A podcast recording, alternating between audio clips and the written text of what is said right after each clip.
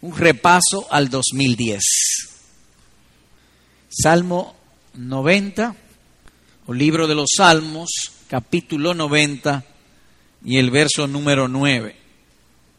Leo, porque todos nuestros días declinan a causa de tu ira. Varias cosas llaman nuestra atención en este versículo. Primero, que comienza con una razón o argumento, porque. Y ese porque está conectado con el versículo número 3 de este capítulo, donde dice, vuelves al hombre hasta ser quebrantado y dices, convertido hijo de los hombres. En otras palabras, que las miserias de este mundo, Dios la manda y la permite en nuestras vidas para que nos volvamos a Él. Y entre esas cosas, dice varios argumentos, versículo 4 da un porque, versículo 7 da otro porque, y el, ver, el texto que hemos escogido, el versículo 9 da otro porque, razón o argumento. Porque todos nuestros días declinan a causa de tu ira, acabamos nuestros años como un pensamiento. Aparte o además del razonamiento o por qué, la partícula gramatical que denota razonamiento aquí, el versículo, en el versículo vemos dos cosas más, que se puede separar en dos partes este versículo. De un lado, el descenso o decaimiento de nuestra existencia terrenal. Y eso lo dice de este modo. Todos nuestros días declinan a causa de tu ira. Pero también dice la manera de finalizarla. Acabamos nuestros años como un pensamiento. Es decir, que vamos nosotros en descenso, la vida corporal va en continua bajada, y así lo titula Moisés en este salmo como Moisés fue el escritor, declinan. Cuando decimos declina el día, declina el sol, que está como llegando al final. Entiéndase que tú y yo menguamos, vamos perdiendo salud, memoria, inteligencia, bienes, lozanía, o que nos aproximamos al final o al término de nuestro recorrido, como se diríamos, del sol que está declinando. Todos nuestros días declinan. Dicho de otro modo, cada día estamos más cerca de la tumba, sería la idea. Pero el, el texto no solamente sentencia el deterioro inexorable y que es progresivo, sino también que dice cómo será al final, al final de nuestros días. Y dice aquí que la caída de nosotros suele ser súbita, como un fruto. El fruto, viene la flor, viene el fruto, va creciendo, madura y un día se cae. Nuestros años pasan como un suspiro o como un pensamiento se cae. Y en los viejos notamos eso. Ellos van bien y de buenas a primera, en tres, cuatro meses, se van. Rápidamente. Acabamos nuestros años como un pensamiento, dice el escritor divino. Ahora bien, nuestro repentino final no es por causa natural. No. El escritor divino lo dice claramente. A causa de tu ira. Es decir, que todos los días estamos viendo la manifestación de la ira de Dios en creyentes y no creyentes. Toda la creación va declinando. La ecología está gritando, se acerca el final. Los animales se están extinguiendo, plantas se están extinguiendo, están declinando a causa de la ira de nuestro Dios. Más aún, al final de cada año, a menudo decimos, parece que fue ayer, enero ya se fue, parece que fue ayer. En enero pasado, cada servicio de oración dábamos acción de gracia y ahora otra vez. rápidamente se fue. Declinan cada día. Así que el texto es bien apropiado para hablar acerca de un año que está finalizando o que recién se acaba, como dice aquí. ¿Y sobre qué reflexionaremos acerca de eso? La brevedad de la vida.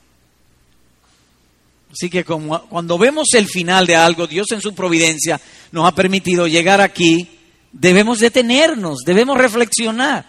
Al fin de año toda la humanidad hace como cambio de actividades. Nosotros también tenemos un año por delante y otro que acaba, pero vamos a concentrarnos en el que acaba y meditemos acerca de la brevedad de la vida. Y que sea ello para edificación de nuestra fe. ¿Cómo hablaremos, pues? Bueno, primero de eso mismo, la brevedad de la vida. Y segundo, reflexiones para sacarle provecho a esa brevedad. Así que empecemos nuestro primer gran encabezamiento, la brevedad de la vida humana. Y en cuanto a nuestra duración en esta tierra, el versículo que sigue, el versículo 10, agrega, que pertenece como a un solo argumento. El verso 9 le dice, porque todos nuestros días, y el verso 10 sigue, no introduce el porque otra vez, sino como que sigue el argumento. Y dice allí, los días de nuestra edad son 70 años. Y en los más robustos son 80 años.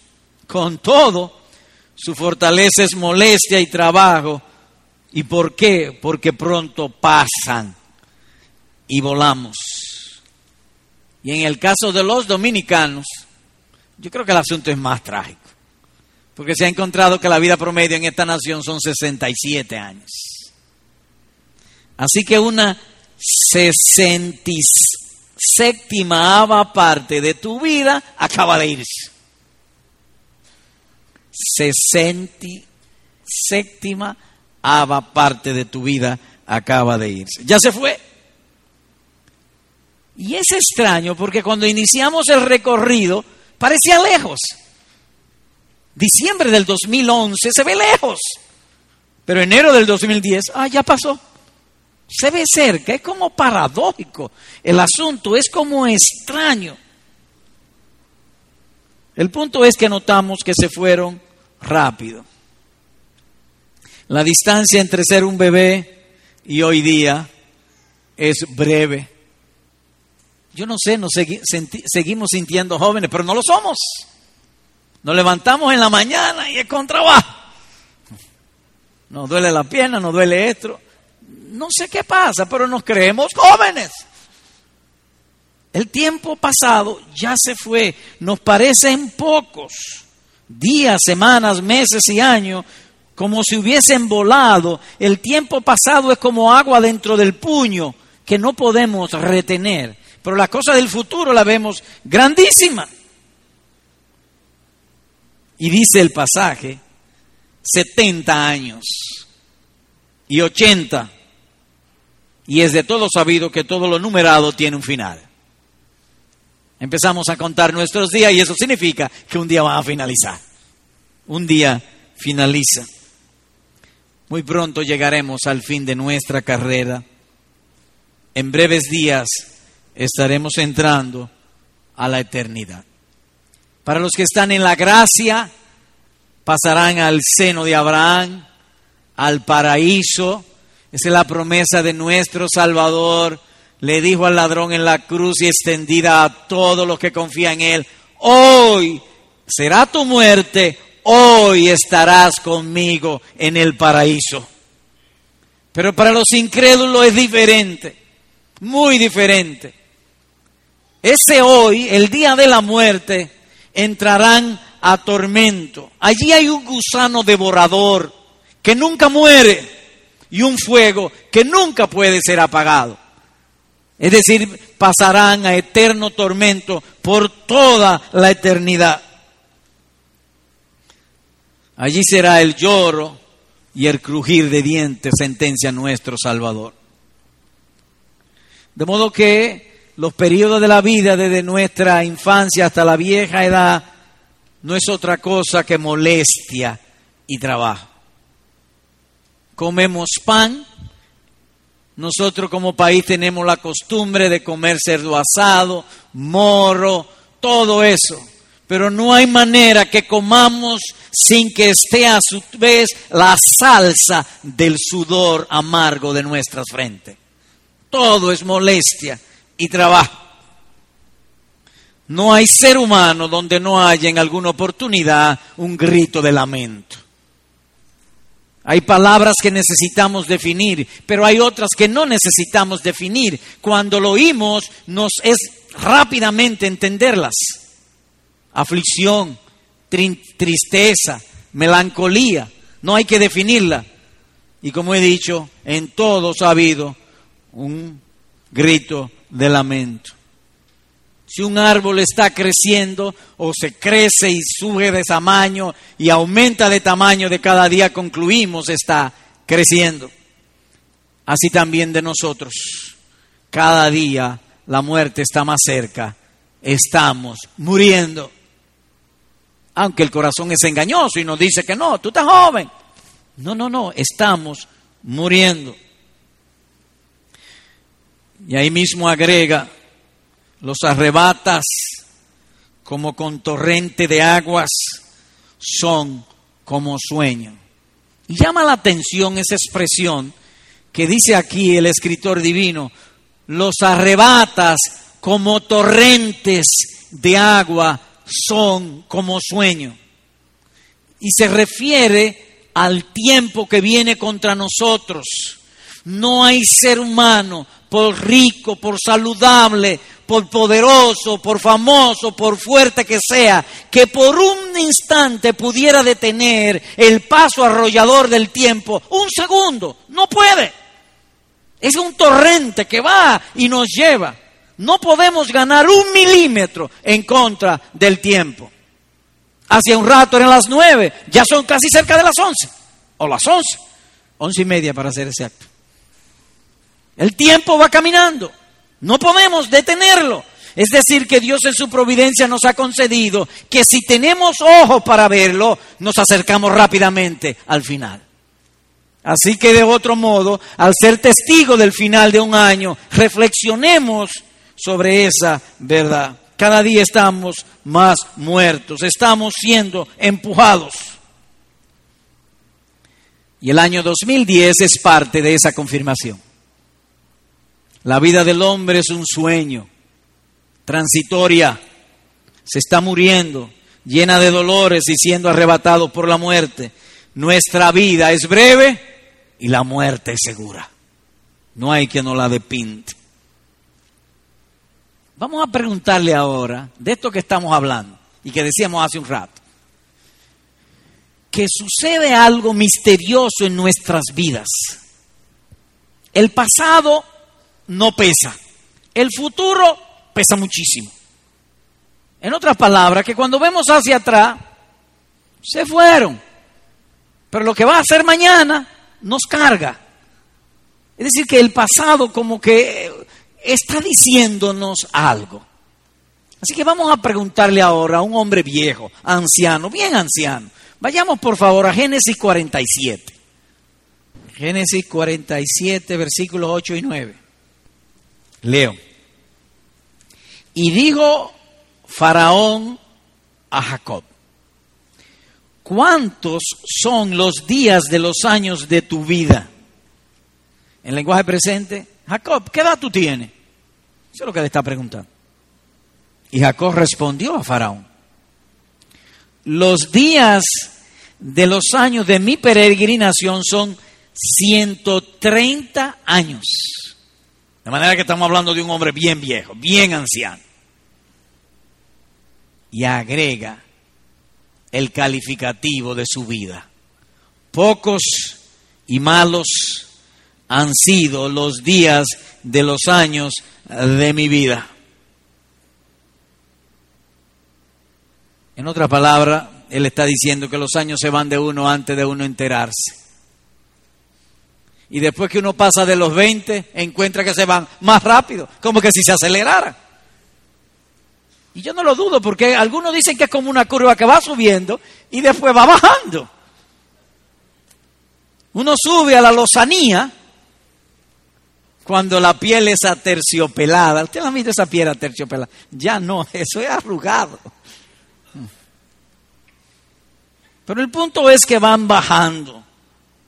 Después de los 20, los días se hacen mucho más cortos. Y dice aquí que sus días habían sido pocos y malos. En otras palabras, llenos de problemas. Así son nuestros días. O que el buen hombre no se enorgullecerá de sus días pasados. Su gozo y alegría está en la esperanza, en el futuro. El pasado ya pasó. Y peor aún, no lo aprovechamos como debimos haberlo aprovechado. Esta mañana hablábamos acerca de la evolución y a mí particularmente me cayó un peso de humillación y de vergüenza. Debo estudiar más la palabra de Dios. Siento ese deseo de vergüenza, como que no he aprovechado el tiempo. Dios nos ha hablado. Creemos. Pero eso se hace como fugaz, parece que por un ratico, porque se va. Se desaparece. Ahora, ¿qué nos enseña eso? Lo que dice Salomón, todo es vanidad. Y es después que pasan los días y los meses, las semanas y los años que más fácil comprobamos, todo es vanidad. Porque cuando vemos para atrás es como si no hubiese pasado. Le confieso, tengo 60 años y me siento un jovencito. Me siento, pero eso no es la verdad. Es vanidad. ¿Cuánto tiempo perdido se nos fueron de la mano? ¿Y por qué? El bolsillo estaba roto. Nuestros corazones son como bolsillos rotos. No le dimos serios pensamientos. La vida nuestra ha venido a ser como ver una película. Vemos la película, nos reímos en la película, nos gozamos en la película, tomamos seriedad ciertos aspectos de la película. Terminó la película y ahí se acabó. No olvidamos la película. Pasó el 2010 y qué? Como si fuera una película, todo se acabó. Cuán necios somos nosotros. Como bien dice nuestro Salvador a los fariseos, os, os tocamos flauta y no bailaste. Os endechamos y no lamentaste, dice Mateo 11, 17. En otra palabra, como si fuéramos pedazos de carne con hueso. Insensibles, sobre todo la realidad espiritual. Las emociones que nos produjo el pasado, sea para bien o para mal, no la aprovechamos, no reflexionamos. Tuvimos muchas cosas de las cuales debimos haber sacado experiencia. Los errores son buena ocasión para sacar buenas lecciones y experiencias. Cometemos muchísimos errores y seguimos para adelante como si nada hubiese pasado. Somos irreflexivos. Sin embargo, cuando miramos a Dios la cosa es diferente. Todo, absolutamente todo, cuanto hemos necesitado para estar vivo hasta este día, no nos ha faltado. Dios no te ha dado conforme a tu imaginación, conforme a tu capricho, conforme a tus deseos. Quizás no, pero para estar vivo este día, nada, absolutamente nada te ha faltado. Pero yo estoy enfermo, pero te ha dado suficiente salud para que la enfermedad no te mate y llegue a este día. Nada nos ha faltado. Además de eso, te añadió una sesenta y séptima parte de tu existencia. Digo porque sesenta y séptima parte porque la vida promedio de los dominicanos es 67 años. Ya te dio otro más. ¿Qué sacaste? ¿Qué reflexionaste? ¿Qué pensaste? ¿Cómo lo aprovechaste? ¿Con qué propósito usaste el año pasado? ¿Puedes recordar el año pasado con singular consuelo? Creo que no. ¿Recuerda tú aquel domingo en abril cuando el Señor te habló a tu corazón y se animó y se agozó? Pastor, pero yo no me acuerdo, eso es lo que digo. No nos acordamos. Las cosas se nos pasan y se nos van y aunque fue Dios mismo que nos habló, se nos olvidan. Son como un sueño. Y a todo eso se agrega que te dio su bendita palabra. Su bendita palabra. Te enseñó a leer. Te dio la capacidad de entenderla. Te dio maestro que te le expliquen. Tú tienes ese buen deseo. ¿Qué has aprendido? ¿Qué usas? ¿Cómo lo usaste? ¿Cómo te ha aprovechado? Quisiera ahora, en esto del repaso, lo que a veces solemos decir de tú a tú. Vamos a traer varios textos de las escrituras, de la palabra de nuestro Dios, y hablemos de tú a tú. Así que voy a dar algunos textos y luego comentaremos. Oye este. Mas tú cuando ores, entra en tu aposento y cerrada la puerta, ora a tu Padre que está en secreto. Mateo 6:6. Oigan como dice, cuando tú ores, no es cuando tú le traigas a Dios. La oración es para pedirle a Dios. Dios no necesita nada de nosotros. Él nos manda, pídeme. Eso es lo que Él dice, pídeme. Dicho de otro modo, que te dio 365 días para que vinieras a pedirle, no para que le trajera algo. ¿Le creíste? ¿Hiciste un buen uso de eso? ¿O no le creíste? ¿Estaba deprisa? ¿Necesitaba las criaturas? Cuando Dios te dice, pídeme, yo soy Dios, te voy a dar. Otro más. Yo me alegré con los que me decían, a la casa de Jehová iremos. Salmo 122, versículo número 1. Te dio 52 domingos para que te alegraras en tu salvación. ¿Viniste a los cultos de adoración con alegría o viniste solo a cumplir? ¿A qué viniste? Hoy es el 52 domingo del año. De manera que nos detenemos y Dios te pregunta, ¿viniste a mí con alegría? Otro. Mi casa será llamada casa de oración para todos los pueblos. Isaías 56, 7. ¿Estuvo tu corazón unido con los que honran este consejo divino? ¿Es la iglesia casa de oración? Casa de pedir. Casa de oración no es un deber, es para pedir. ¿Es tu iglesia casa de oración para ti?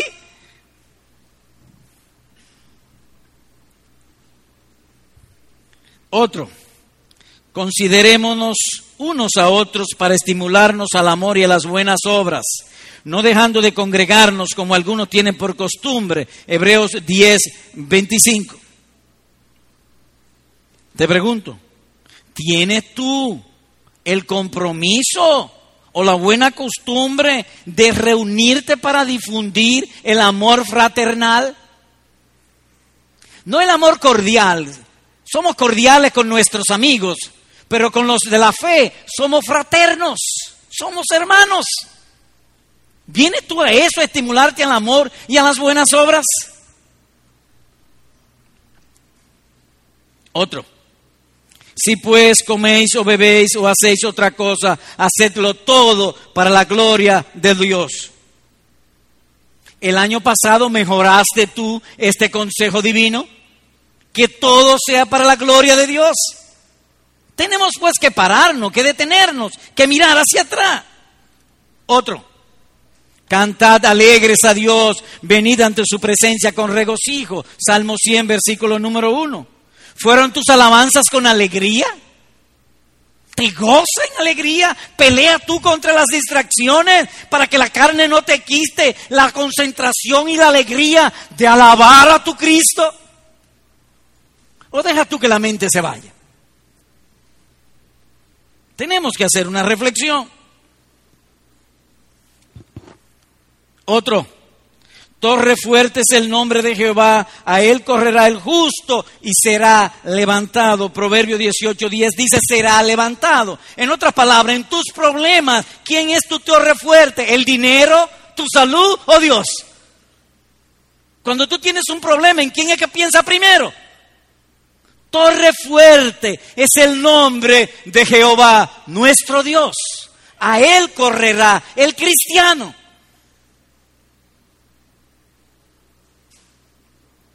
¿Quién es pues tu torre fuerte? ¿Cristo o el dinero? Otro, lejos esté de mí gloriarme, sino en la cruz de nuestro Señor Jesucristo, Gálatas 6:14. Cuando te sientes culpable por tus pecados, cuando tú te sientes no cristiano, te pregunto, ¿es la cruz o la filosofía humana lo que te resuelve el problema? ¿Tu gloria es la cruz? Es decir, que tus pecados fueron perdonados en Cristo. Esa es la pregunta. Ahora le vamos a hacer una pregunta al predicador. ¿Por qué me hace tantas preguntas? Y él responde, porque todos nuestros días declinan a causa de la ira de Dios, acabamos nuestros años como un pensamiento. En segundo lugar, reflexiones para sacar provecho de esta situación. Primero del lado de las criaturas.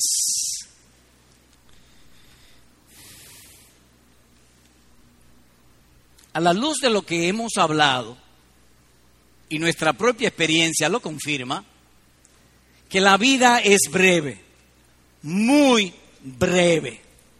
El año ya pasó más aún, que hemos de dar cuenta de todos nuestros pensamientos, porque Cristo vendrá a revelar los secretos de los hombres. Y esto más que me hace temblar, de toda palabra ociosa que salga de vuestra boca, daréis cuenta. En todo nos lleva a que tenemos un el pecho nuestro algo malo. Entonces cuando reflexionamos, ¿qué es lo más importante para reflexionar en este sentido? Bueno, yo creo que la importancia se la lleva el pecado. ¿Y por qué el pecado? Oh, porque el pecado me priva del mayor de todos los bienes, me aparta de Dios. De manera que tenemos que reflexionar sobre el pecado. Además, que en el pecho de todos nosotros hay una letrina grandísima. ¿Cómo una letrina? Óigala. Del corazón salen los malos pensamientos, los homicidios, los adulterios, las fornicaciones, los hurtos, los falsos testimonios, las blasfemias, dice Mateo 15, 19. Y se agrega los chismes, las quejas, los descontentos, las envidias, la lujuria, la mundanalidad, la pornografía, la mentira, la calumnia, las difamaciones y la lista se hace interminable, casi interminable. De manera que a eso hay que ponerle cuenta. ¿Y cuál es entonces la pregunta? ¿Eres menos pecador? ¿Tienes más cuidado con lo que piensa o con lo que dice? ¿Eres más serio, más honesto en tu cristianismo? ¿Ha disminuido tu codicia por las cosas de este mundo y por las cosas pecaminosas? ¿Amas tú menos al mundo y más al reino de Dios y su justicia? ¿Considera tú este tiempo como un tiempo de prueba? Nuestra vida, somos peregrinos, es probatorio. Nos están probando, por así decirlo. Probando que nuestro amor y nuestra fidelidad al Señor Jesucristo. ¿Eres más sabio que en enero pasado? ¿Eres más temeroso de Dios? ¿Te alegras más en Dios? ¿Te goza más en Cristo? ¿Amas tú más la palabra? ¿Qué ganó tu alma en el 2010? ¿Qué beneficio obtuvo tu fe en ese mismo año? Así que hasta este punto hemos hablado en tres escenarios, diría yo. Las criaturas, el pecado y la mundanalidad. Y cuando nos examinamos, y si somos honestos respondiendo todas esas preguntas, la conclusión es una sola, frustración, fracaso total. Pero nuestra esperanza es Dios, no nosotros. Así que veamos el asunto ahora desde el punto de vista divino. Traslademos nuestra mente a nuestro Señor o del lado del Señor. O que veamos el 2010 bajo la sombra de sus abundantes misericordias. Iniciémoslo con tu providencia. Oye lo que Dios hace por ti. Bendito el Señor, cada día nos colma de beneficios, dice el Salmo 68, versículo número 19. ¿Cómo? Cada día nos colma. El salmista pudo haber dicho nos da o nos beneficia. No, no, nos colma. Abundante. Hasta el colmo decimos a veces en sentido negativo. Nos colma, nos llena de beneficio. Tú dirás, bueno, no me es tan fácil ver eso. Vamos a tratar. Piensa en los cientos y quizá miles de personas que Dios ha sujetado para que te sea tan fácil el que tú ven y te sientes aquí. Empecemos con la comida plátano. Alguien cogió la cepa, la sembró, la cuidó, la cortó, la cosechó, fue y la vendió, la distribuyó, te la llevaron al supermercado, alguien te la compró, alguien te la cocinó y nada, nada más estamos hablando de plátano. Los zapatos, la media, la ropa interior, los pantalones, la camisa, el carro. Para producir un carro, si tiene carro, o si usaste el concho, no importa. Miles y miles y miles de personas, de criaturas, ha usado Dios para que tú estés sentado ahí. Nos ha colmado de beneficios cada día. ¿Quiénes son los que me favorecen? Los que están conmigo. Pues Dios está contigo. Constantemente te está favoreciendo, te proveyó. Piensa en los peligros que te libró, en los obstáculos que ha quitado de delante de ti. Piensa en la magia, por ejemplo, a los que vuelan, como el pastor Méndez, en la magia de un avión. Eso, eso es mágico. 300 personas. Un barco, cosas por el estilo. La televisión, tú te ponías ahí. ¡oh! lejísimo eso.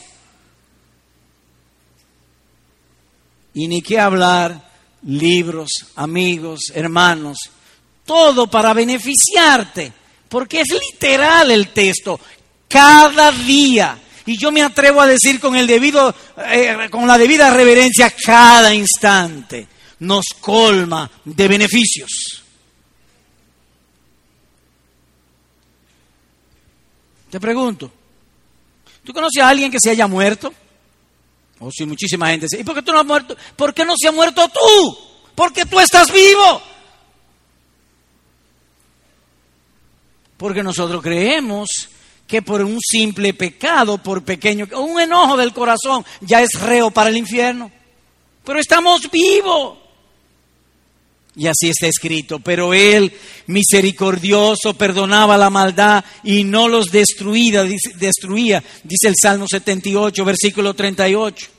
En otra palabra, que la justicia divina Dios impidió que cayera sobre ti y te quitara la vida, o que pospuso tu hora de la muerte.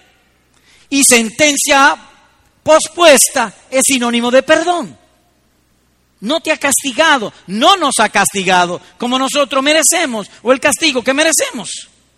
Tu salud, tuviste y tiene medicina, médico, y si te enferma tiene cama y gente que te cuida y te pone colchón, colchoneta, almohada, sábana abajo, sábana arriba, y si te da frío te dan una frazada. Y nada de eso lo ha hecho tú, te lo dan. Así está escrito. Él te librará del lazo del cazador, de la peste destructora. Ni pestilencia que ande en oscuridad, ni mortandad que en medio del día destruya, ninguna enfermedad de la que envía a los egipcios te, te enviaré a ti. ¿Y por qué? Porque yo soy Jehová, tu sanador, dice el Salmo 91, versículo 3, verso 6, y Éxodo 15, versículo 26. De modo que podemos concluir que el año 2010 ciertamente no fue conforme a tus caprichos, no, pero sí con abundantes misericordias. Y ahora, de parte de Dios, yo quiero traerte, te voy a invitar a un texto que para mí resulta maravilloso, hermosísimo, por lo que contiene. Te invito pues a Mateo 8, vayamos allá por favor. Mateo 8, versículo 5 en adelante. Leo, 5 al 7. Entrando Jesús en Capernaum, es decir, él llega a una ciudad llamada Capernaum, la ciudad de Jerama amurallada ya, y entonces dice que él está entrando, entrando. ¿Qué pasó? Vino a él un centurión rogándole y diciendo, Señor, mi criado está postrado en casa paralítico, gravemente atormentado. Y Jesús le dijo, yo iré y le sanaré. El, el centurión vino humilde de rodillas, rogando, tengo mi siervo enfermo. Él no ha dicho cómo quiere que se lo sanen. Jesús le dijo, yo iré y le sanaré. Eso es lo que él está diciendo ahí. Versículo 8. Respondió el centurión y dijo, Señor, no soy digno de que entres bajo mi techo. Solamente di la palabra y mi criado sanará. Y aquí viene la razón o argumento de por qué él le dijo eso al Señor. O el Señor le dijo, ¿y por qué tú dices eso? Él respondería, oh, porque yo también soy hombre bajo autoridad y tengo bajo mis órdenes soldados. Y digo a este, ve y va. Y al otro, ven y viene. Y a mi siervo, haz esto y lo hace. ¿Qué está sucediendo hasta aquí? Bueno, notamos algo claro en el hombre, humilde para pedir y dando gloria a Cristo está glorificándole. Miren lo que él ha dicho. Señor, porque yo soy un hombre bajo autoridad, yo tengo soldados. Si yo le digo, Nepomuceno, ve allí y va. Ven aquí y viene. Lo mismo contigo. Tú eres el rey de reyes y señor de señores. A las moléculas del aire tú le dices, vayan y sanen el siervo y ellas van y lo sanan. Tú no tienes que ir. ¿Y dónde está lo maravilloso de este hombre dando gloria? ¿Qué es lo que está viendo el hijo de un carpintero? Eso es lo que le dicen sus ojos. Pero su alma, su fe está viendo al Hijo de Dios. Le está glorificando. En un hombre cualquiera, él vio a Dios manifestado en carne. Le glorificó. Aleluya. Verso 10. Al oírlo Jesús se maravilló y dijo a los que le seguían, incluyase o entiéndase el colegio de todos los apóstoles, el colegio apostólico y todos los que le seguían. De cierto os digo que ni aún en Israel he hallado tanta fe. Ahora veamos el asunto desde este punto de vista y muy bueno con relación al año 2010. Ah, ¿en qué? ¿Qué hizo el hombre? Le dio gloria a Cristo. Las palabras del hombre fueron para hacerlo brillar. Lo que se veía era un simple carpintero. Sin embargo, sus palabras, por así decirlo, o metafóricamente, le quitó la ropa de carpintero, le quitó la carne de carpintero y Dios allí se manifestó. Eso fue lo que él hizo, le dio gloria.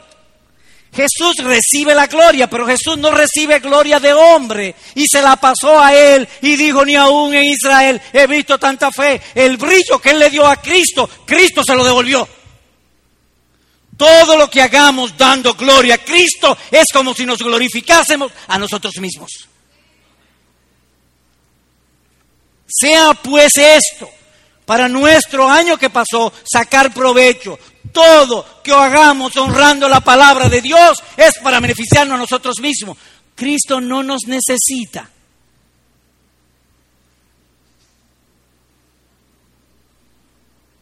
De cierto os digo que ni aún en Israel he visto tanta fe. Por así decirlo, es como si el hombre hubiese tomado una linterna, le pusiera la linterna encima de Cristo, todo estaba oscuro, él brilló, y después que le glorificó, él dijo, yo no necesito linterna. Se la dio a él otra vez. Miren el brillo de él. ¿Qué hemos visto hoy? Hoy enfocamos sobre la brevedad de la vida en nuestra circunstancia de fin de año. Y se hizo con mira de que renunciemos al poder de las criaturas y confiemos cada día más en aquello de dar gloria a Dios. La vida es breve, como dice el salmista en el versículo 9 y repito, todos nuestros días declinan a causa de tu ira acabamos nuestros años como un pensamiento. Luego vimos nosotros frente a las demás criaturas en relación con el escenario del pecado y de la mundanalidad y luego llevamos nuestras almas donde siempre deben estar, puestos los ojos en Jesús, el autor y consumador de la fe. Así que dos aplicaciones. Primero, Hermano, esfuérzate cada día en aumentar tus riquezas. Todo, absolutamente todo, cuando, cuanto tú hagas honrando en amor, con sinceridad la palabra de Cristo, o lo que es lo mismo dando gloria a Dios, traerá para ti frutos de eterna felicidad. Gloria interminable, pasan a ser de tu propiedad. Ni aún en Israel he visto tanta fe, le dijo el Señor. Oh, ¿y acaso la fe no es un don de Dios?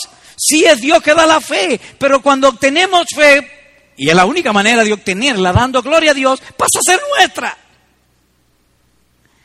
La fe que es un don de Dios, Él lo elogia con el don de Dios y le dice, ni aún en Israel he visto tanta fe. Reitero pues que todo lo que hagamos en esa fe que se nos ha dado pasa a ser de nuestra entera propiedad. ¿Dónde nos encontramos? En el último domingo del año 2010. En eso nos encontramos todos nosotros. El tiempo ya pasó, se fue. Es el final. Hay un final para nosotros desnudo entramos a este mundo y desnudos saldremos de él. Nada nos podremos llevar de este mundo. Nada, absolutamente nada de este mundo. Ahora, oigan esto, y es lo maravilloso al considerarlo al fin de año. Oigan esto oí una voz que desde el cielo me decía, escribe, bienaventurados de aquí en adelante los muertos que mueren en el Señor. Sí, dice el Espíritu, descansarán de sus trabajos. Y aquí el punto. Porque sus obras con ellos siguen. ¿Cómo? Pero no acaba usted de decirme que desnudo entramos a este mundo y desnudos hemos salir de él y que nada podemos sacar de este mundo. Eso he dicho y repito. Pero todo cuanto tú hagas de buena obra por amor a Cristo, sigue contigo para la eternidad. Sus buenas obras siguen con ellos, porque sus obras o sus buenas obras con ellos siguen. Jesús lo dijo, yo he venido a que tengan vida. Él vino a dar, a dar. Y lo que Él te dé es tuyo por siempre.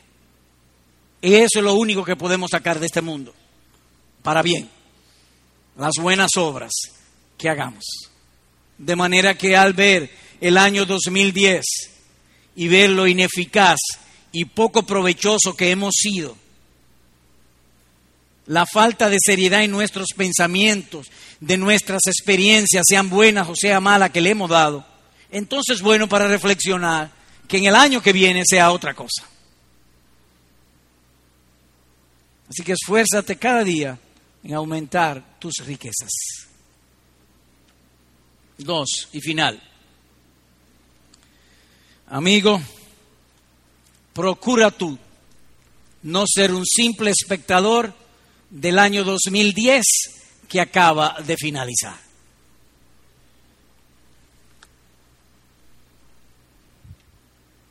Dijimos hace un rato, y aplica también para ti, querido amigo, que todo, y las amigas también, y los niños también, y las niñas también, y los jóvenes también, y las jovencitas también, todo, todo, absolutamente todo cuanto tú necesitaste para estar vivo en este día, Dios te lo ha dado.